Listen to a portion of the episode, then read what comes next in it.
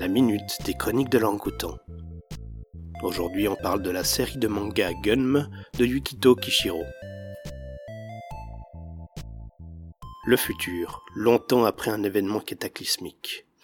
Au-dessous de la cité aérienne et idéale de Zalem, les restes de l'humanité grouillent dans la décharge, dans un monde sombre et violent.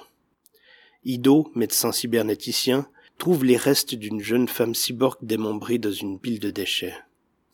Son cerveau, seul reste de son humanité étant encore vivant, Ido va patiemment lui redonner un corps et l'adopter.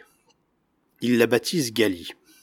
Sortant de son coma, Gali est amnésique, mais va rapidement se rendre compte qu'avant de perdre la mémoire, elle a été récipiendaire d'un art redoutable, le Panzerkunst, technique de combat développée par les guerriers cyborgs de Mars. Petite note, il ne faudrait pas confondre cyborg et robot. Un cyborg possède des parties du corps cybernétique, mais reste un être vivant. C'est justement un des thèmes principaux de cette série en neuf tomes, la relation entre le corps et l'esprit, la recherche de l'humanité dans un monde de métal. C'est une bande dessinée bourrie d'action et de violence, mais aussi empreinte de poésie et surtout de philosophie. Tous ces personnages principaux sont extrêmement bien écrits, du jeune premier au savant fou, en passant par le psychopathe protéiforme. C'est avant tout une histoire de lutte, pour la survie, pour la justice ou pour la gloire.